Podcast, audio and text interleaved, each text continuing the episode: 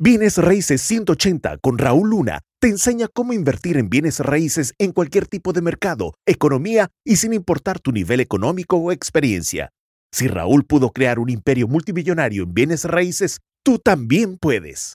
Hablemos entonces de creencias que yo tuve que completamente retirar para hacerme millonario. Fíjate, número uno, la primera creencia, y esto es, es para mí, era bien marcado, es que pensaba que todo lo podía hacer solo. No ocupo a nadie, yo solo eh, eh, puedo hacerlo y, yo solo puedo ir a, eh, por ejemplo, a, colectar las rentas, a enseñar la propiedad o, lo que fuera que estuviera haciendo. ¿no? Yo recuerdo muchas veces que le decía a las personas, no, si, si quiero que el trabajo salga bien, yo lo tengo que hacer. ¿no? Entonces todo era en palabras, en términos de que yo, yo tendría que ser solo porque cuando yo soy, es más, es más, con eso te digo lo siguiente yo recuerdo múltiples veces escuchar de mi misma familia que me decían, no se asocie con nada, mejor hágalo solo. ¿O has escuchado la frase que dice, es mejor estar solo que mal acompañado? Entonces imagínate, yo tuve que completamente retirar la creencia de que lo puedo hacer solo. No, sí lo puede hacer solo, pero hacerlo solo es despacio, hacerlo solo es eh, eh, limitante, hacerlo solo es pensar que no hay alguien con quien puedas compaginar y crear armonía. Y es mentira, es simplemente una creencia que se tuvo que retirar para poder avanzar de forma drástica. Número dos, segunda creencia que tuve que retirar, que la deuda es mala. Yo en lo personal, yo me fui a la, bancarrota en el 2000. Eh, creo que fue en el 2010 y terminé en el... no, 2009 creo que entré en bancarrota, termino en el 2010. Sí, así fue. Y fíjate, oye, después de que pierdes todo, ¿a poco no comienzas tú a pensar de que cháleme, la deuda no es buena?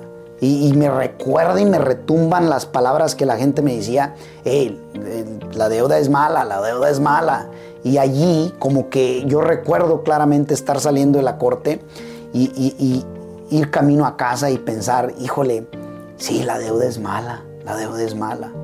A tal grado, fíjate cómo uno es eh, programado que recuerdo claramente que comienzo a trabajar otra vez y comienzo a hacer un poquito de ahorradito para ir a comprarme un carro porque había perdido todos los coches, había perdido todo, carros, casas, todo, todo, todo. Lo interesante es que en mi mente es no quiero deuda, la deuda, y comenzaba ya a decir la deuda es mala, y cuál me cacho, y una de esas dije, ¿sabes qué? No es verdad. No fue culpa de la deuda, no fue culpa de los bienes raíces, no fue culpa del gobierno, fue culpa de la ignorancia mía de no saber qué fregados estaba haciendo. Entonces la creencia que tuve que eh, eh, abandonar y retirar es que la deuda es mala. La deuda no es mala, la deuda es deuda. Como la uses es como obviamente se define si te da prosperidad o te eh, da pobreza. ¿Cierto cierto? Número tres. Fíjate, la tercera eh, creencia que tuve que retirar para hacerme millonario. Riqueza se da por suerte. Es que los que, los que logran riqueza es, de suerte.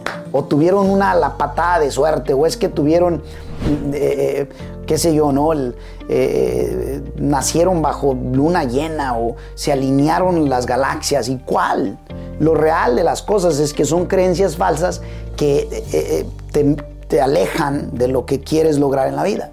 Y te alejan cuando las compras, cuando las crees. Yo las tuve que retirar. Cuarta creencia, no hay suficiente horas en el día. Es que no hay suficiente. Y, y, algo bien interesante, fíjate, el pobre y el rico tienen las mismas horas. Uno se hace rico, el otro obviamente se queda pobre. ¿A qué se debe? ¿Será que es el tiempo? ¿Qué será? El tiempo es igual para todos. Las oportunidades por lo general son, son muy similares.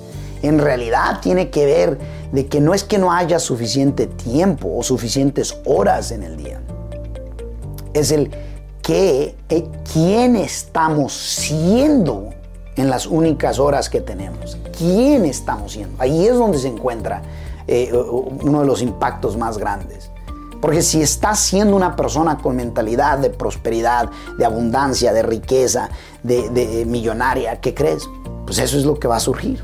Pero si estás siendo una mentalidad de víctima, de, eh, eh, por ejemplo, de, de excusas, de, crítica, de negativismo, pues eso es lo que vas a cosechar.